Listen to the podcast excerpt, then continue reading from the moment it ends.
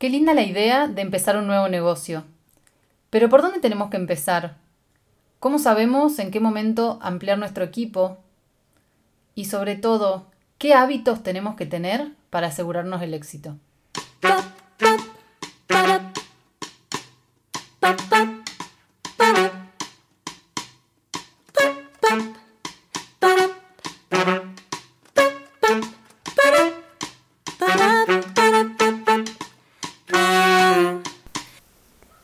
Buenas, buenas, ¿cómo están? Bienvenidos a Aprendedoras Seriales. Soy Vicky Villamayor y junto con Sofi Martorell vamos a aprender cada semana sobre temas que nos interesan y nos ayudan a emprender.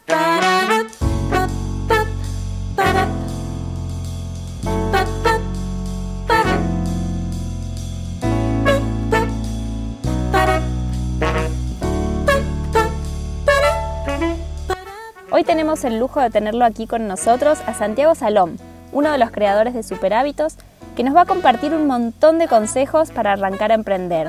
Hola Sofi, hola Santi, ¿cómo están? Hola chicas, ¿cómo están? Muchas gracias por invitarme a su podcast. Soy un fanático de los podcasts en general, así que me alegro mucho de que se hayan sumado a la movida. Hola chicos, ¿cómo están? Vicky, Santi, ¿cómo les va? Soy Sofi.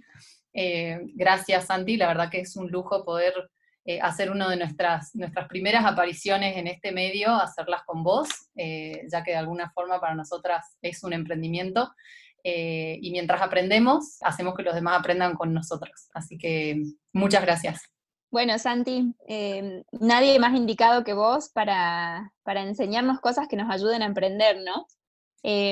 un poco lo que alguna vez ya te pregunté y me encantó tu respuesta, por eso quiero que ahora muchas otras personas la escuchen, es ¿qué les recomendás a las personas que quieren emprender pero no saben por dónde empezar?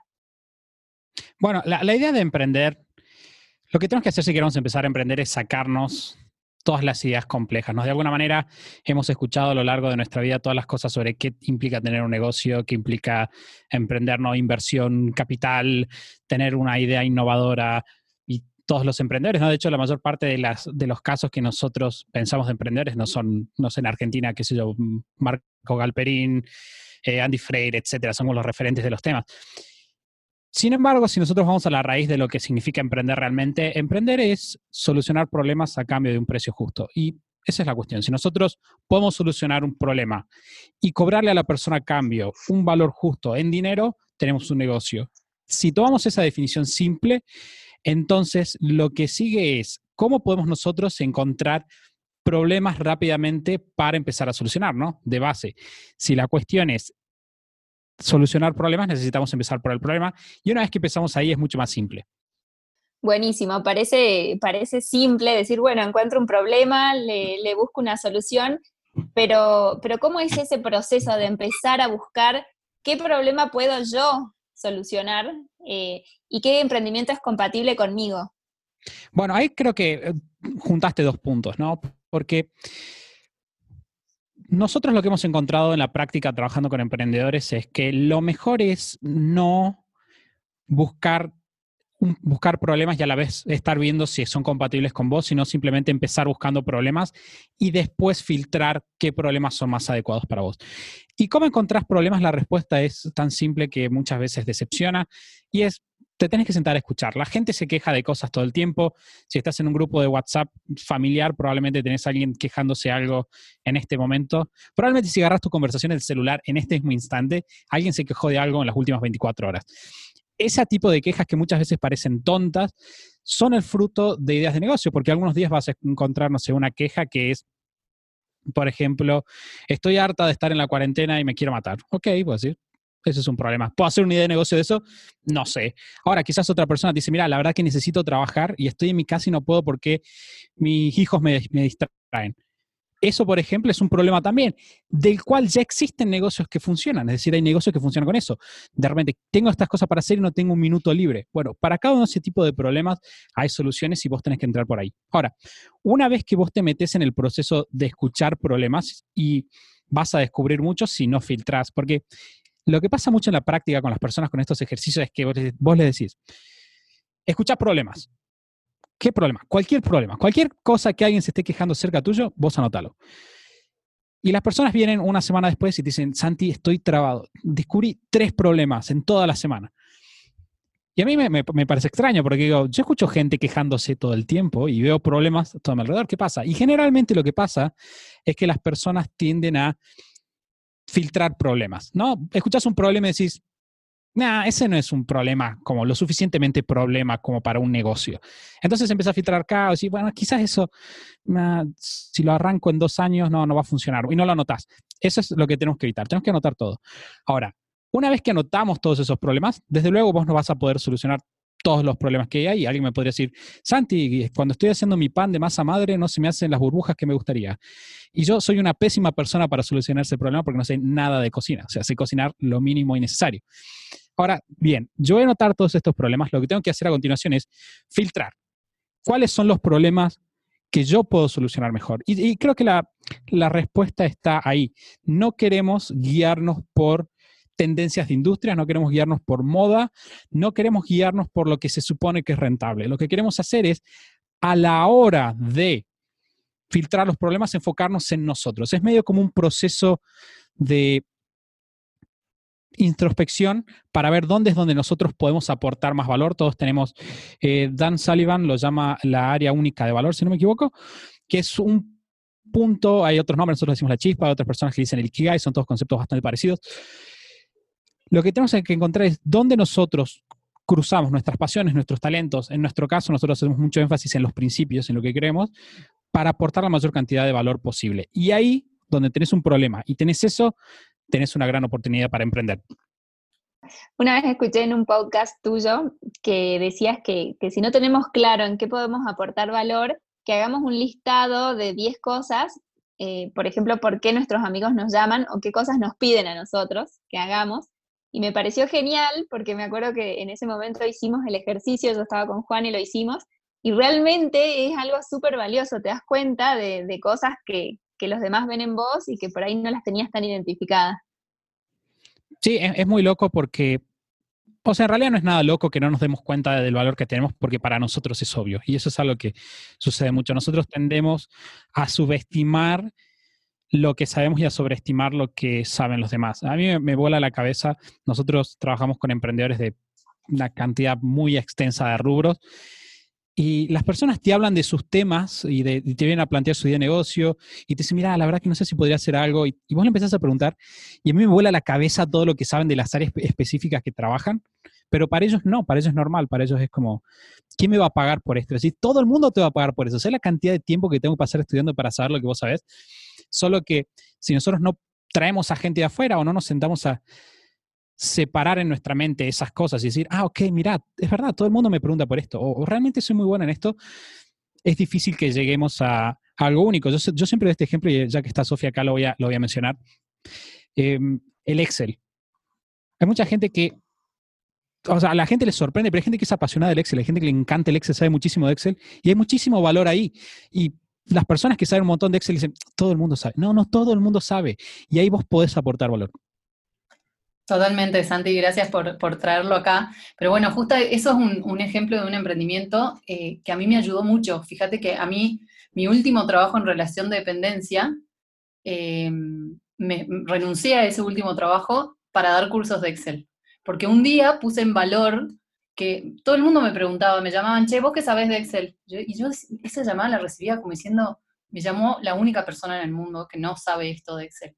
Y de repente, después de varias llamadas, y haciendo esta escucha de la que hablaba recién, eh, que tiene nombre y apellido para la gente de Superhábitos y, y, los que somos parte de esa comunidad, se llama escucha activa, la técnica, Em, y haciendo esa escucha dije, che, sí hay gente que quiere, eh, que quiere que yo le dé mi tiempo haciendo cursos de Excel. Y empecé a encuestar, empecé a hacer preguntas, che, si yo hiciera un curso de Excel de dos horas, dos veces por semana, ¿vendrías? Sí, obvio. Es impresionante cómo algo que yo lo daba por obvio, como algo que yo usaba en mi día a día y decía, esto es eh, obvio que absolutamente todos los humanos de este planeta conocen, no fue así y me permitió renunciar de mi trabajo porque empecé a armar los cursos y, había gente que necesitaba que yo dé los cursos en los horarios en donde yo trabajaba.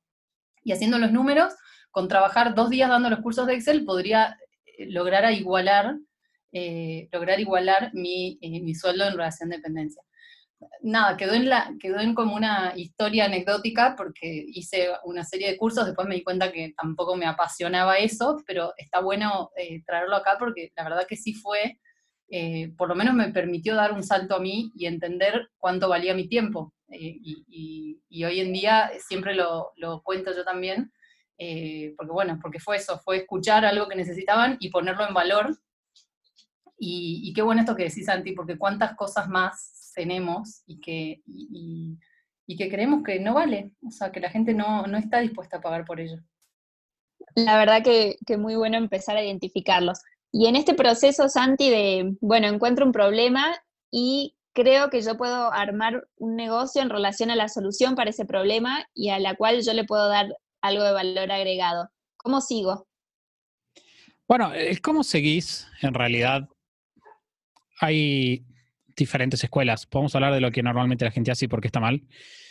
Normalmente cuando nosotros encontramos un, problema, lo que hacemos es salir a preparar la idea, ¿no? De alguna manera nosotros decimos, ah, ya encontré mi problema, ahora lo que tengo que hacer es pensar todo, armar mi negocio y salir allá afuera.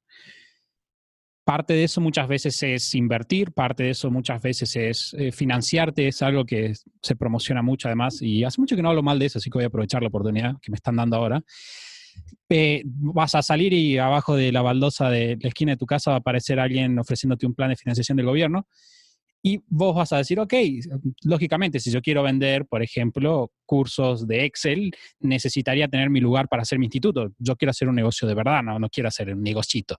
Entonces voy a poner mi instituto y decimos, bueno, vamos a invertir. Entonces salís, contras, vas a la municipalidad amiga a hacer tus trámites.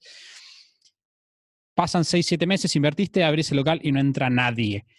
Y vos decís, ¿qué pasó? ¿Por qué? ¿Por qué estoy fracasando? Bueno, esa es la historia de la mayoría de los negocios. Ahora, el problema es, o, porque eso es una mala idea, el problema viene de la mano de que cuando nosotros generamos un modelo de negocios o nosotros planteamos un negocio en general, existen muchísimas hipótesis que estamos poniendo sobre la mesa de las cuales depende el éxito de nuestro negocio. Por ejemplo, yo escuché que alguien me decía que tenía un problema, o quizás tres, cuatro personas que me decían que tienen un problema, y digo, ok, este problema existe, entonces me van a comprar este curso. Pero ahí tienes dos hipótesis. Más personas tienen ese problema más personas están dispuestas a pagar el monto que vos querés cobrar por ese curso, a más personas les gusta la forma en la cual vos pensás que vas a poner el curso. Las personas lo quieren hacer presencial. Vos sabés si lo quieren hacer presencial, sabés si vas a promocionar por Instagram, si tus clientes están en Instagram, sabes con profundidad quiénes son tus clientes. Probablemente no lo sabes. Y lo que vos querés hacer entonces es para minimizar el riesgo, o sea, todos conocemos la estadística, varía de lado a lado, 80% de los negocios mueren en el primer año, 90%, 90% en los primeros cinco años. La cuestión es que la mayor parte de los negocios mueren. Y la cuestión es, nosotros no queremos ser parte, de ese grupo, entonces lo que queremos hacer es empezar a taclear las distintas hipótesis que tenemos para que cuando llegue el momento de salir 100% a la calle no nos encontremos con esos problemas. Entonces, ¿Cuál es la primera hipótesis que nosotros queremos taclear?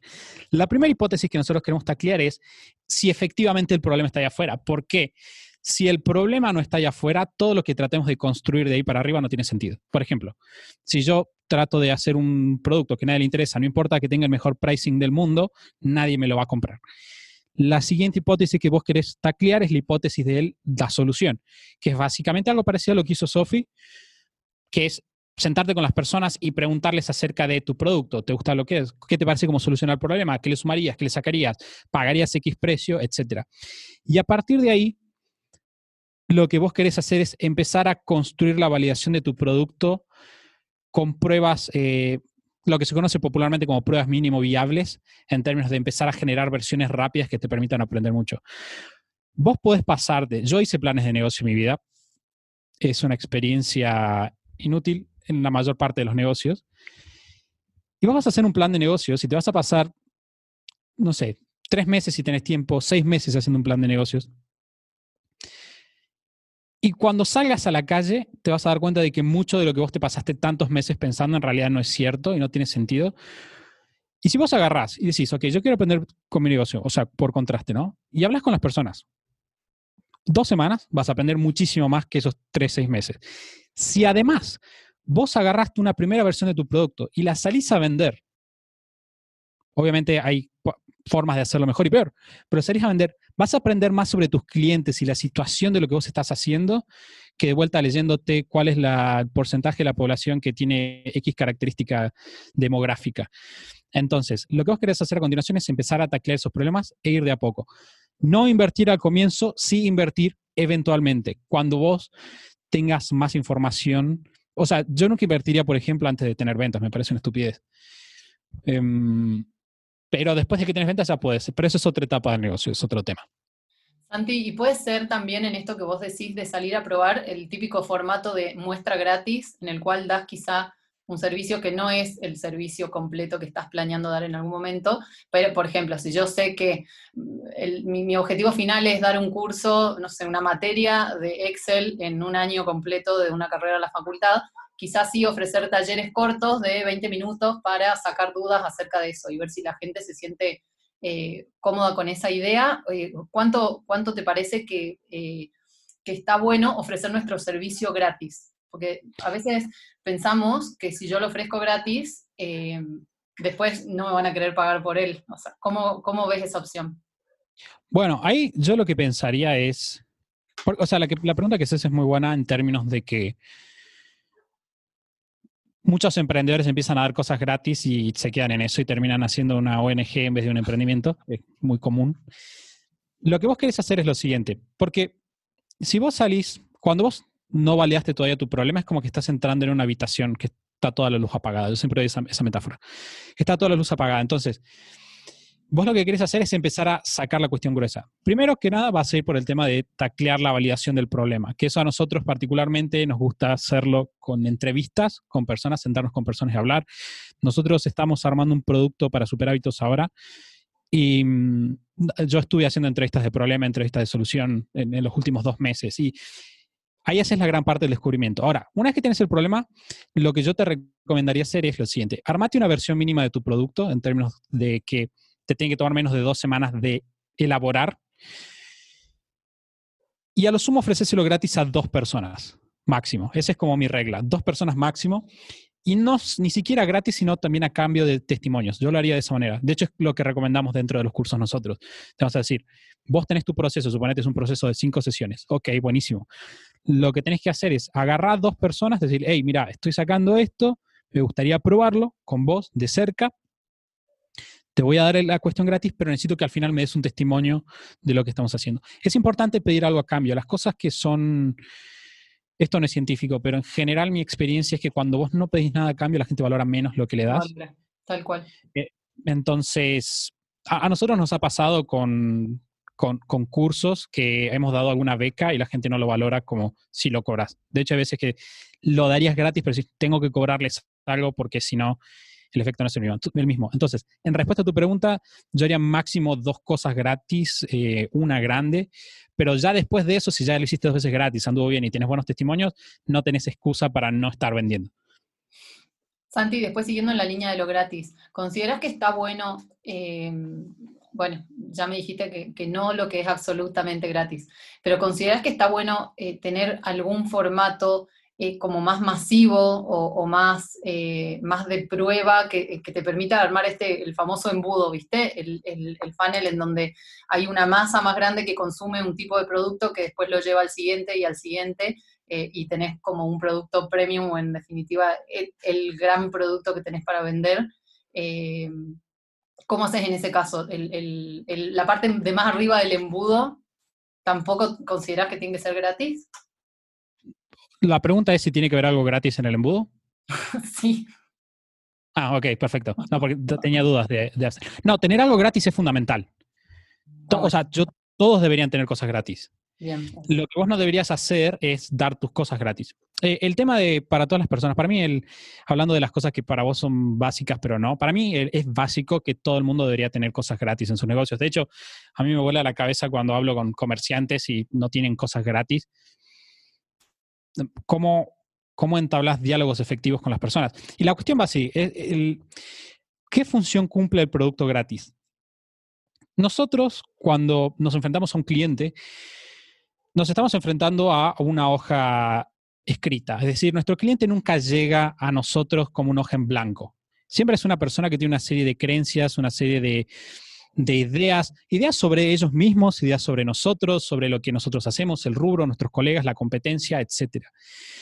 Cuando nosotros nos acercamos a alguien y le queremos vender directamente, si esa persona no tiene las ideas adecuadas respecto de nosotros, el servicio, lo que vale, etcétera, incluso su misma situación, vamos a tener problemas. Porque es molesto, nadie quiere comprar. O sea, todos queremos comprar, pero a nadie le gusta que les vendan. Yo siempre doy el ejemplo en, mis charlas, eh, que es muy gracioso porque es un fenómeno internacional. Nosotros tenemos una audiencia de muchos países, pero yo siempre cuento la historia que es muy del salta del chico con el traje que le queda mal y viene con la bolsita de los perfumes. Y parece que eso pasa en todos lados, porque todo el mundo de todos lados se siente identificado con eso. Pero bueno, todos nos pasó alguna vez que estamos y se nos acerca un vendedor y ya lo vimos y automáticamente decimos, mm, mm, no, no quiero comprar y automáticamente nos tiramos un poquito para atrás y ya no queremos saber tanto con eso.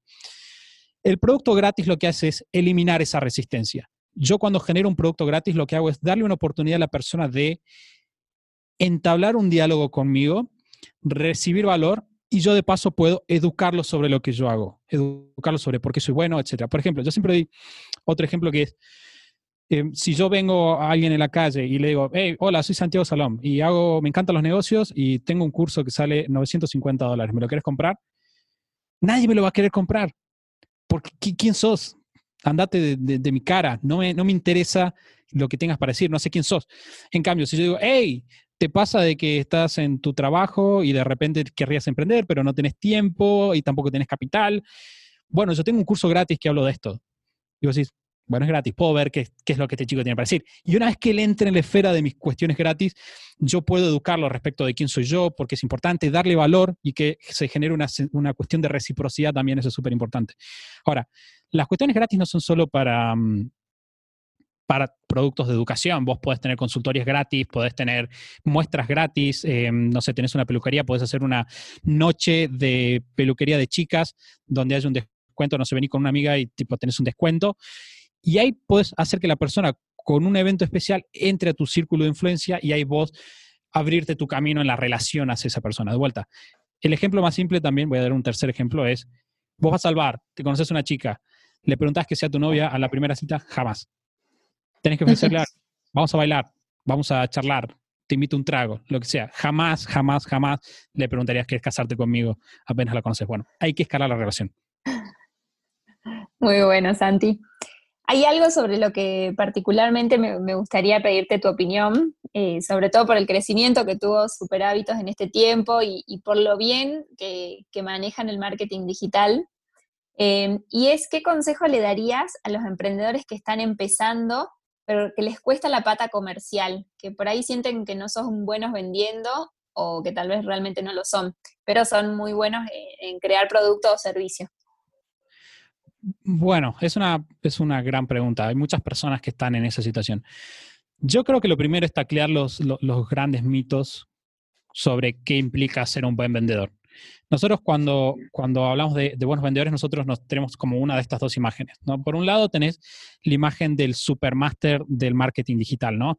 Y Mati le, encanta hacer en, unas clases que hacemos de vez en cuando como poner una imagen. Si vos buscas eh, marketing digital en Google y abrís, empiezan a salir como imágenes de un montón de logos, cables conectados, eh, gente abriendo un montón de Twitter, LinkedIn, TikTok. Eh, Facebook Ads, etcétera, ¿no? Es como muy complejo. Entonces, para la persona que nunca participó o nunca tuvo mucha experiencia con la venta eh, online, de repente eso es bastante abrumador porque decís, che, no sé si voy a poder aprender eso, no sé si puedo. Y ese es el tipo de pensamiento que la gente tiene, no sé si puedo, no sé si lo podría aprender. Y la otra imagen del vendedor es el vendedor de, el vendedor, voy a decirlo, eh, ¿cómo decirlo? Sin decir nada no apropiado el vendedor estafador. Nosotros siempre evocamos la imagen de, de Danny DeVito en la película Matilda, que es un vendedor de autos que le cambia el kilometraje a los autos con un taladro. No, ahí está, y vos lo ves y es el, hay una típica imagen de él así como soy el vendedor estafador. Y uno piensa que cuando tenés que vender tenés que saber las palabras que son necesarias para que una persona haga algo que no iba a hacer de otra manera, pero vos lo engañaste para conseguirlo, ¿no? Es como esa es la otra imagen del vendedor. Lo importante es saber que ninguna de esas dos imágenes es cierta o ninguna de esas dos imágenes tiene por qué ser. Cuando vos vendés, si vos estás generando un negocio que es básicamente solucionar un problema a cambio de un precio justo. Vos lo que tenés que hacer a la hora de vender, y así como dijimos, emprender es solucionar problemas eh, y cobrar un precio justo, vender es enseñarle a las personas que lo que vos tenés es lo que ellos necesitan en un momento determinado de su vida. Punto. Y aparte. Ahora, ¿cómo se lo comunicas? Ahora voy a hablar un poquito de eso. ¿Por qué medio lo haces? Depende. Depende. No tiene por qué ser online. No, todos tenemos por qué emprender online ni, tener una pata digital, menos al comienzo. Con el tiempo, lo que va a pasar es que vas a tener una escala que te va a requerir tener otros medios de comunicación, pero cuando vos estás empezando, la mejor forma de vender es el uno a uno. Es hablar con las personas. Puedes replicar el uno a uno vía WhatsApp, por ejemplo, llamadas de teléfono. El otro día estaba viendo un, hace un par de meses atrás, estaba viendo un, webinar de Ryan Dice, que es, es el fundador de Digital Marketer, que es te diría como la marca o una de las top tres marcas de capacitación en marketing digital en el mundo. Y Ryan Dice hacía un gráfico de formas de conversión. Y el pibe decía, la forma de conversión, o sea, la forma de venta que mejor funciona, siempre ha funcionado y siempre va a funcionar mejor, es el uno a uno. Siempre fue así. No va a cambiar. Ahora, cuando vos tenés que, no sé, tenés miles de personas dando vueltas, no puedes hacer uno a uno, entonces empezás a usar el mail, campañas, tenés que empezar a tener otras formas de llegar a las personas. Entonces, si una persona está empezando un negocio y quiere empezar a vender, yo le diría, mira, está todo muy lindo TikTok, muy lindo Instagram, muy lindo todo, pero el comienzo de tu negocio siempre es conectar directamente con una persona y aprender a comunicarle a la persona qué es lo que vos tenés para esa persona, qué es lo que vos tenés para ellos ahí y cómo vos podés solucionar ese problema. Y a la hora de armar el mensaje, también existe, existen muchas, em, muchas fórmulas, ¿no? Y todos tenemos la, la fórmula de la escasez y todo lo demás que está muy bien.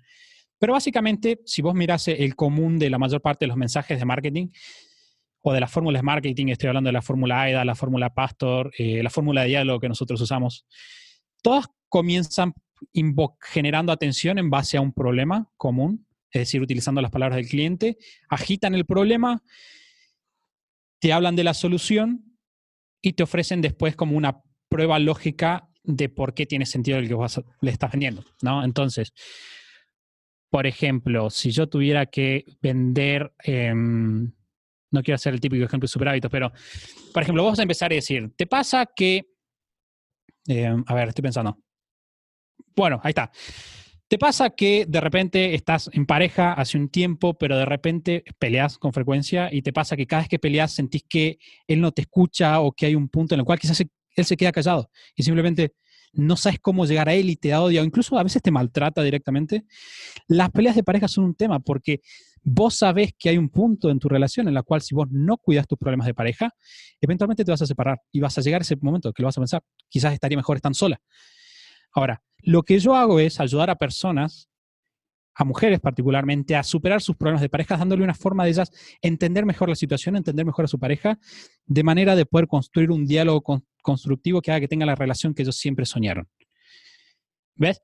Ahí lo que hice fue, de alguna manera, hablar yo tuve un cliente que hacía esto, no me acuerdo los problemas de memoria, por eso no, lo, no, me sale tan fluidamente la, la fórmula, pero la fórmula va por ese lado. Vos fíjate, si vos tenías esa situación, espero que no, espero que las personas que nos escuchen no estén en esa situación, pero si vos de repente tenés problemas de pareja, acabas que dijiste, pará, sí, yo siento que no me escucha, o siento que a veces cuando estamos peleando simplemente se queda callado y no puedo llegar a él.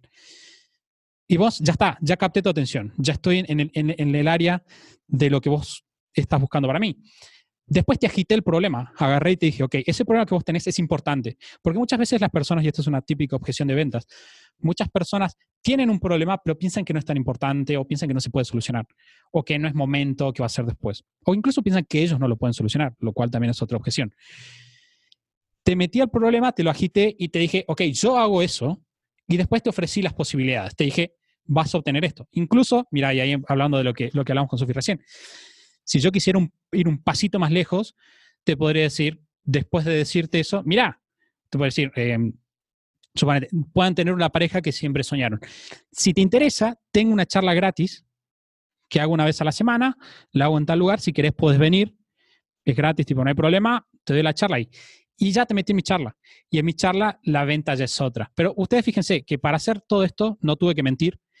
no tuve que hacer marketing digital, que está buenísimo. O sea, nosotros hacemos mucho marketing digital, pero de vuelta, no tenés que hacerlo al principio. Entonces, nosotros ahora con el tema de la pandemia, obviamente tenemos muchísimos clientes que tienen negocios físicos y, y, nos preguntaban mucho. Y la gente me decía, che, necesito generar ingresos rápidos. Yo le dije, mira, si vos querés generar ingresos rápidos, deja de tratar de convertirte en Mark Zuckerberg en dos semanas.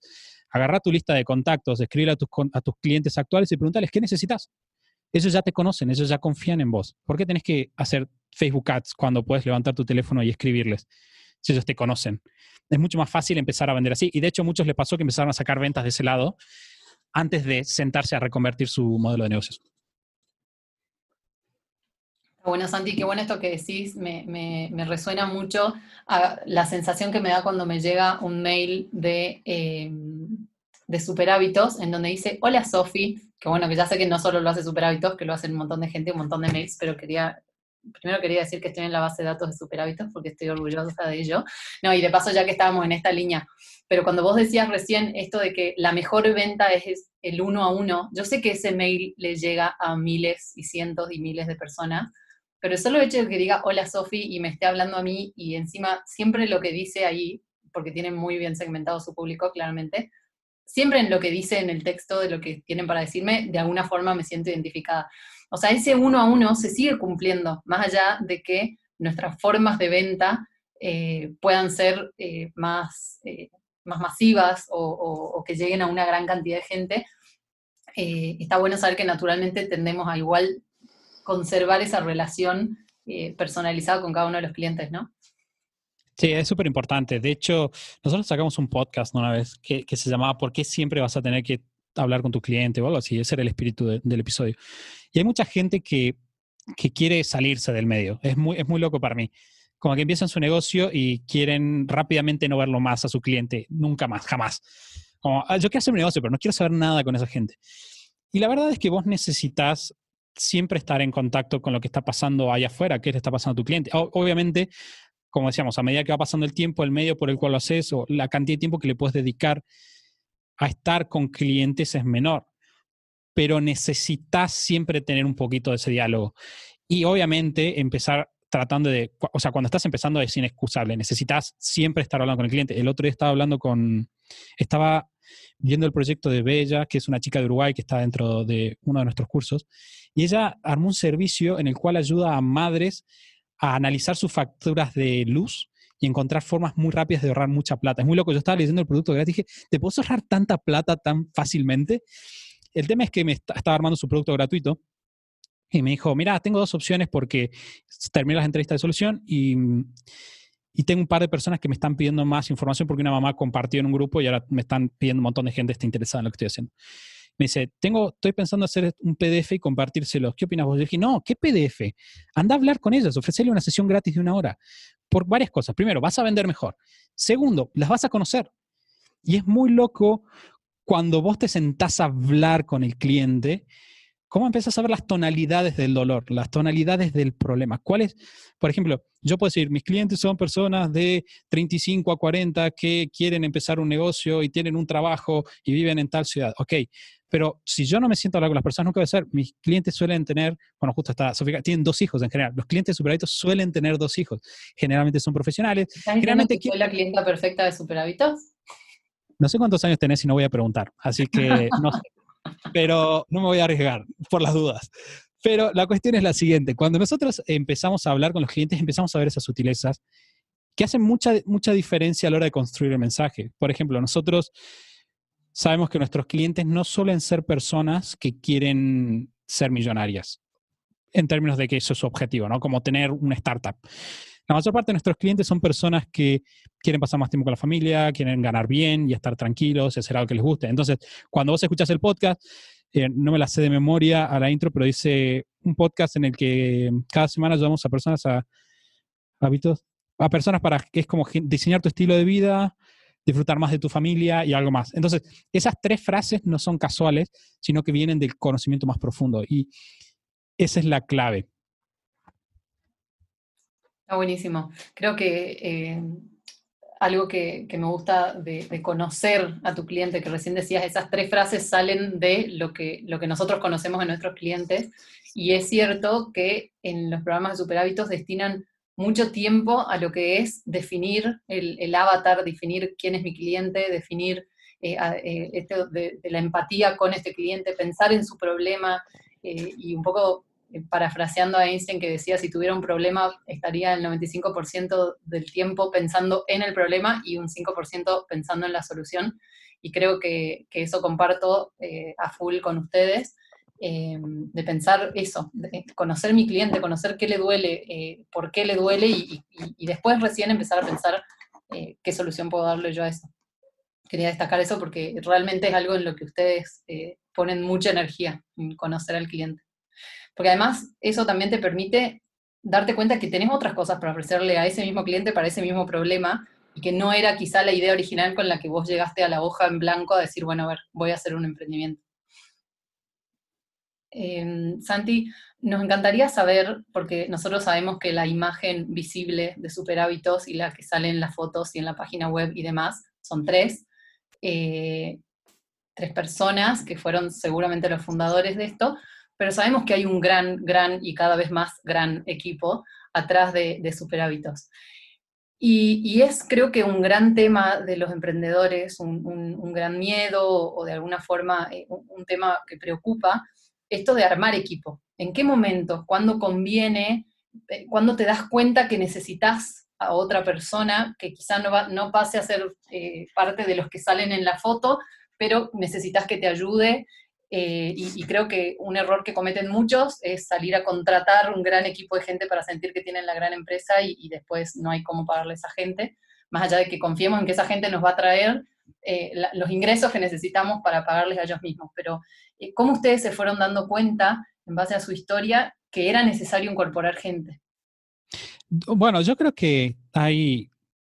Yo creo que los emprendedores se dan cuenta cuando necesitan gente, entre comillas. Cuando voy a decir necesitan entre comillas.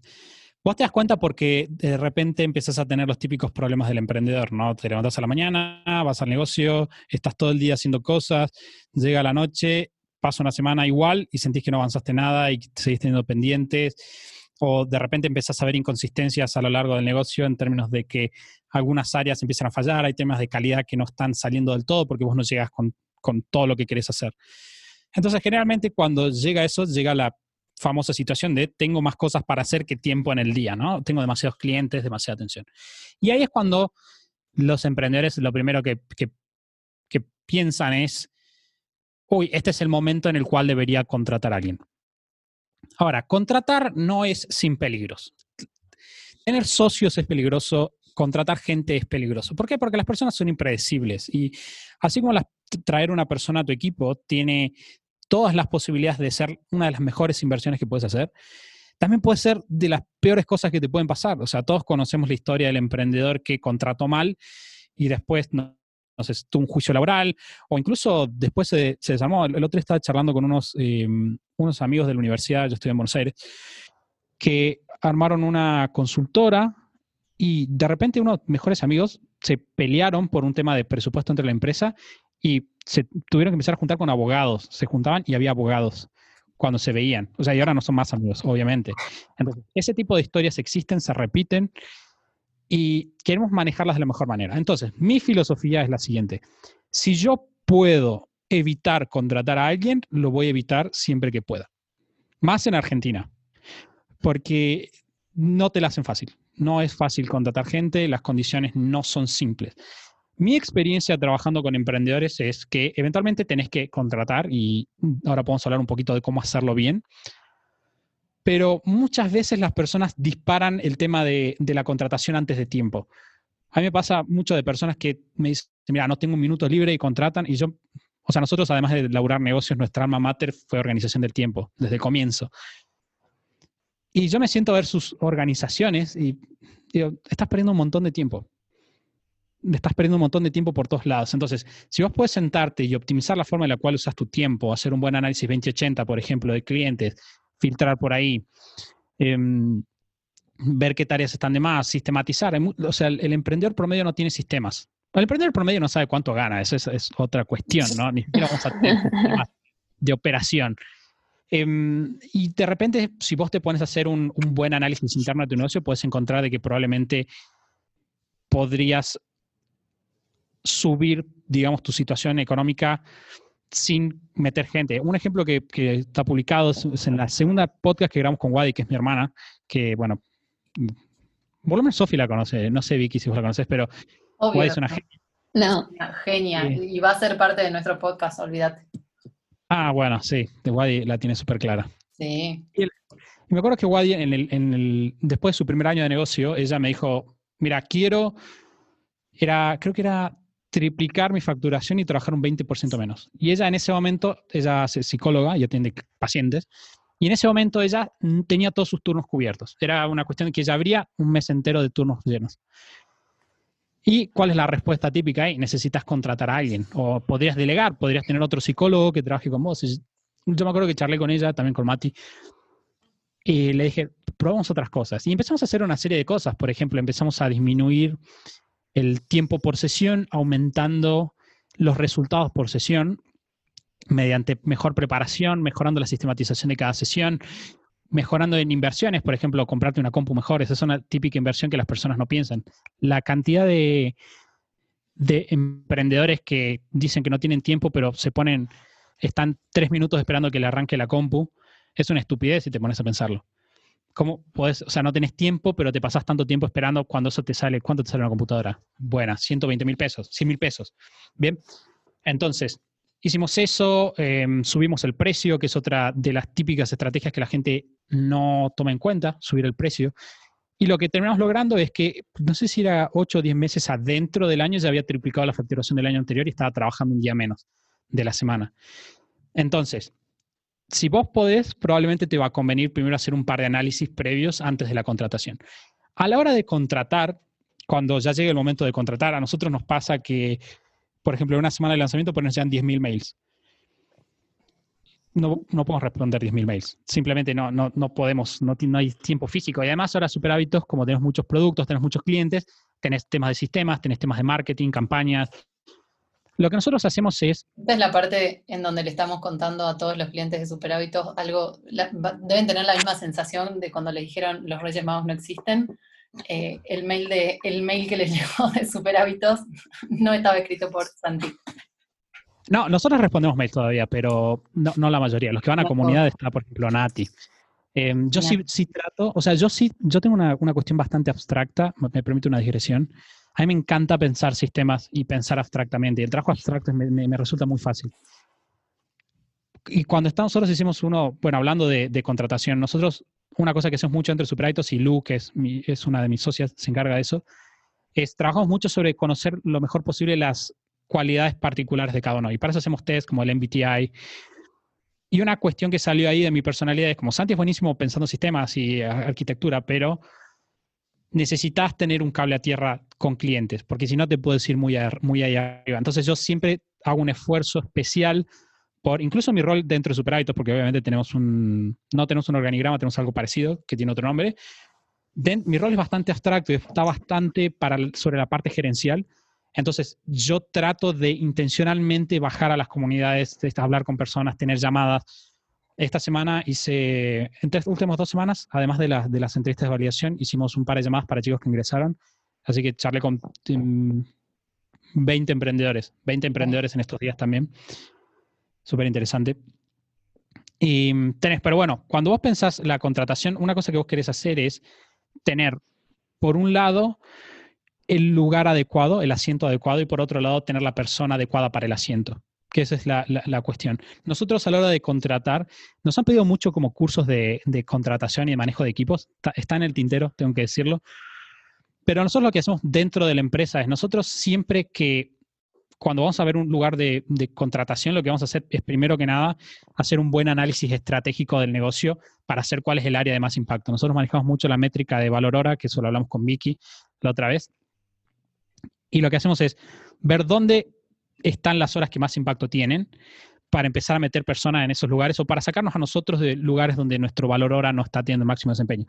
Y una vez que hacemos eso, tenemos un sistema de contratación bastante particular en términos de que les hacemos test a las personas eh, de todo tipo. Les preguntamos cosas, o sea, les, por ejemplo, agarramos y hacemos el proceso y decimos, che, tenemos, em, vamos a abrir una posición para esto.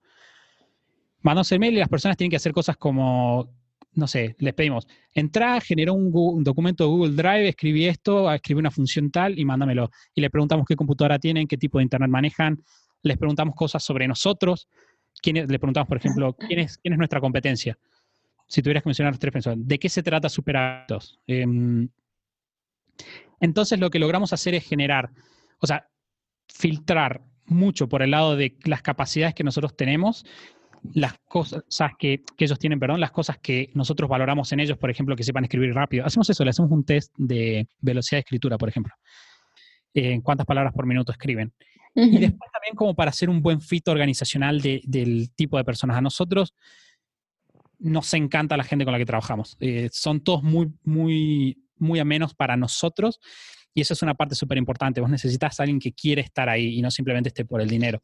Y si vos tenés esas cosas cubiertas, podés contratar con mucha más tranquilidad, lo cual no impide que alguien se te va a ir eventualmente, ¿no? Eso es inevitable. Pero la relación es diferente. Igual me refui por la pregunta, no sé, Sofi, si te respondí o no. No, sí, perfecto. Esto de, que a veces el necesito contratar es un mito. O sea, en realidad no necesitas contratar, necesitas organizarte y, es un primer filtro a la hora de contratar. Y bueno, y después, nada, espectacular esto de hacerlos investigar de alguna forma eh, quiénes somos y porque también va a permitir, a gente que por ahí viene a trabajar porque está desesperada por trabajar y quizá no sabe ni a dónde se está metiendo y, está bueno también hasta como ejercicio para ellos, ¿no? Che, mirá que venís acá eh, y, esto es lo que hacemos, o sea, de alguna forma ponerlo en conocimiento sin tener que vos dedicarle una hora, así que está bueno hacerlos trabajar por vos antes de que trabajen por vos oficialmente. Además, Santi, la verdad es que no nos importa que te vayas por las ramas porque es tan interesante todo lo que nos contás que está buenísimo. Yo aprovecho para contar que también soy una gran consumidora de las herramientas de superhábitos. Eh, escucho los podcasts y a veces hacen entrevistas a gente súper interesante y a veces los escuchás charlar entre ellos y es impresionante el contenido de calidad que tienen. Se ve que, hay muchas horas por detrás de, estudio y de, de, profundización de temas que, que está buenísima. Yo cuando tuve una entrevista con Santi hace poquito, me quedó muy marcado el tema de, de, bueno, de, medir las horas que le dedicas a cada proyecto para ver en realidad cuál te fue más rentable en relación a eso, ¿no?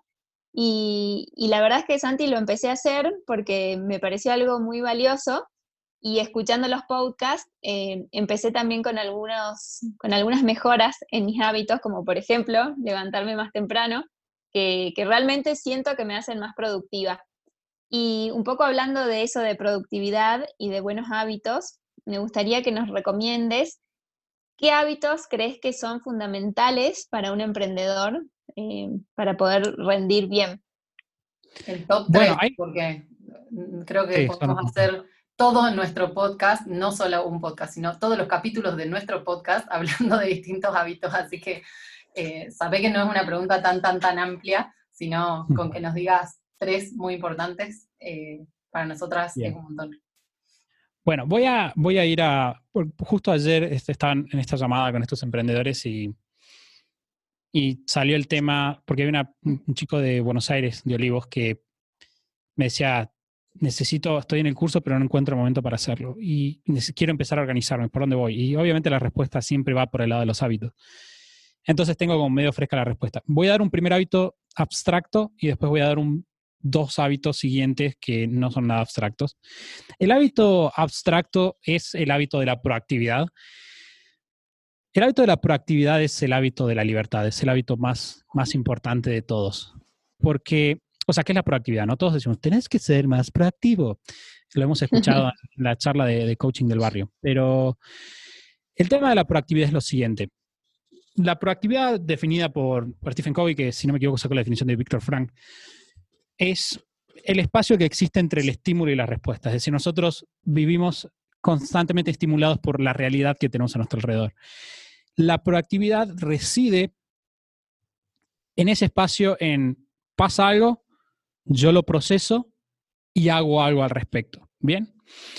La proactividad, o sea, mm, el, espacio entre el estímulo y la respuesta nace del ejercicio de, cuatro fuerzas, voy a ver, sino que es la voluntad independiente, es decir, la capacidad humana de hacer cosas, la imaginación, que es nuestra capacidad de pensar cosas diferentes, nuestra conciencia moral, que eso lo, agrega Stephen Covey, que tiene que ver con nuestra... Stephen Covey lo que plantea es que las personas tenemos una noción natural de qué está bien y qué está mal.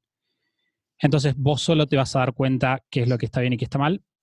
Eh, y me está faltando una, voluntad independiente, la imaginación. Pero bueno, no importa. La cuestión es que nosotros podemos básicamente sentarnos, tomar una distancia de lo que nos está pasando,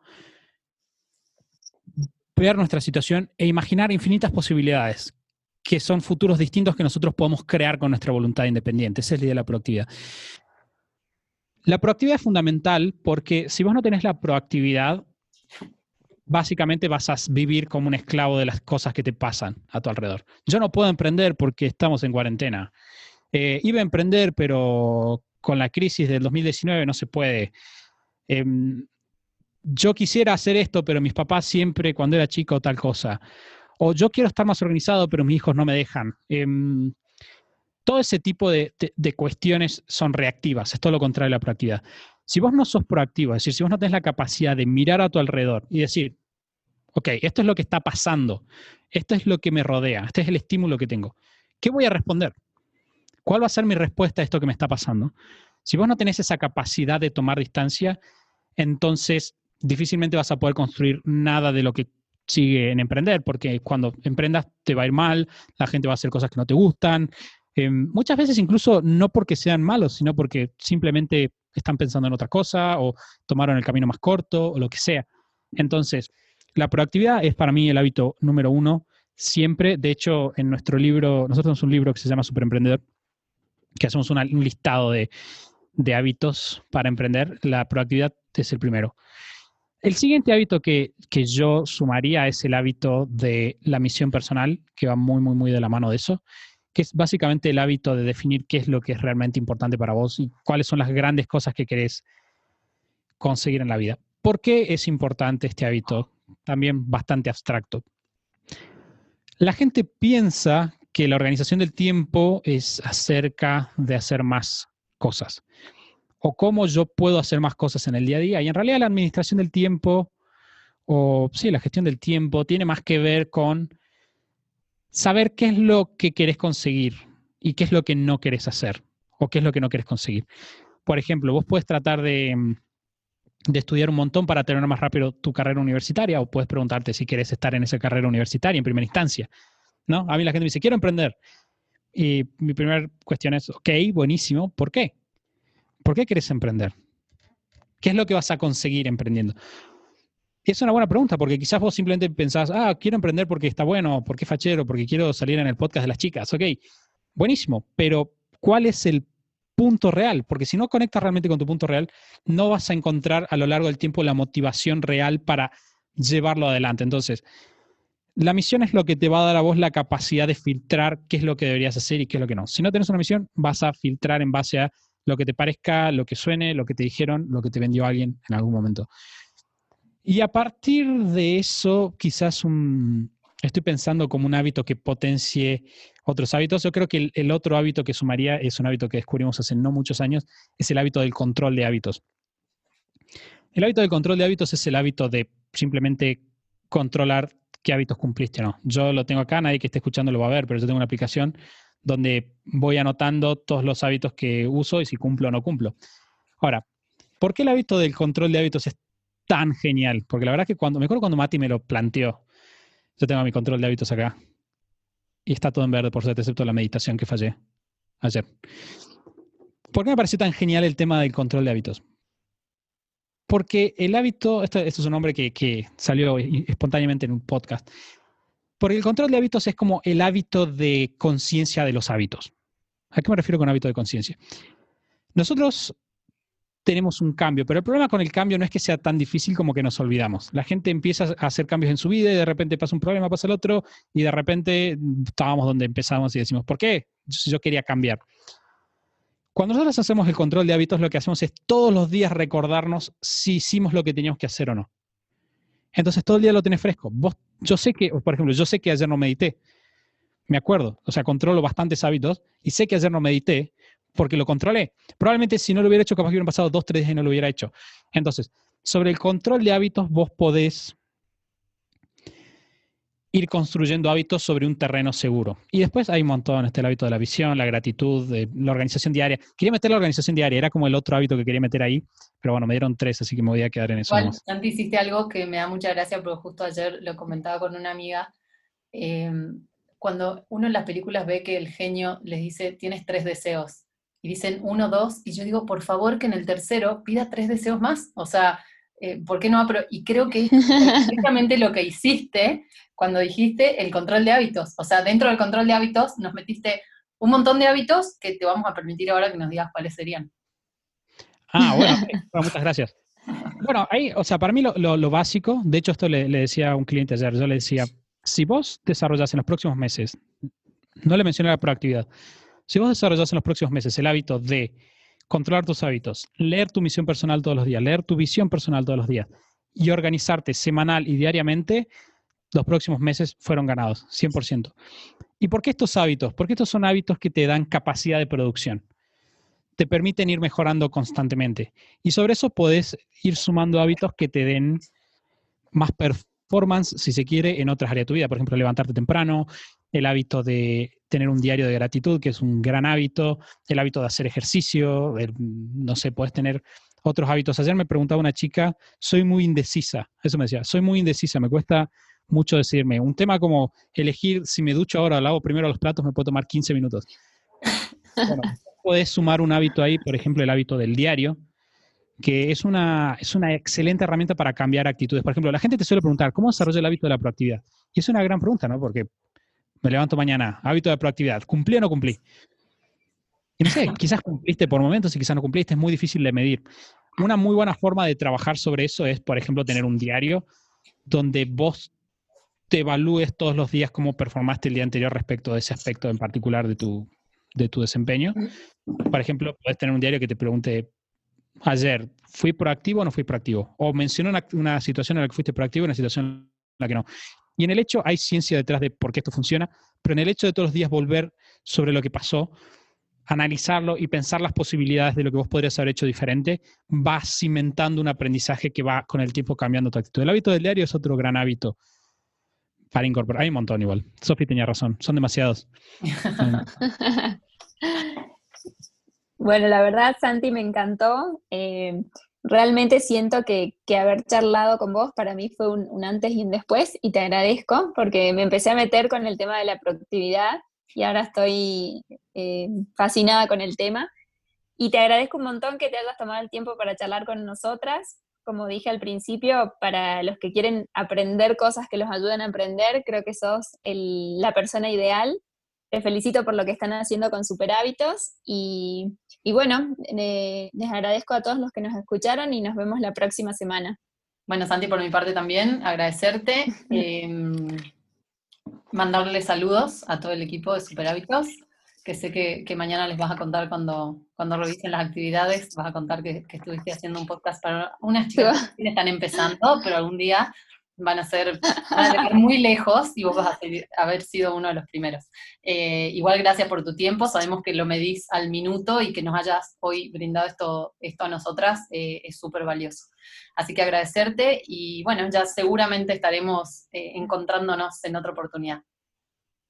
Bueno, muchas gracias chicas, a ustedes también. La verdad que la, lo disfruté bastante de la charla. Buenísimo. Bueno, qué bueno. Nos alegramos. Bueno, así terminaba este primer capítulo de Aprendedoras Seriales. Les pedimos que nos sigan, les pedimos que nos dejen sus comentarios, que nos cuenten si hay algo particular en lo que quieran que aprendamos juntos. Y eh, en Instagram pueden encontrarnos como arroba aprendedoras seriales. Gracias, hasta la próxima.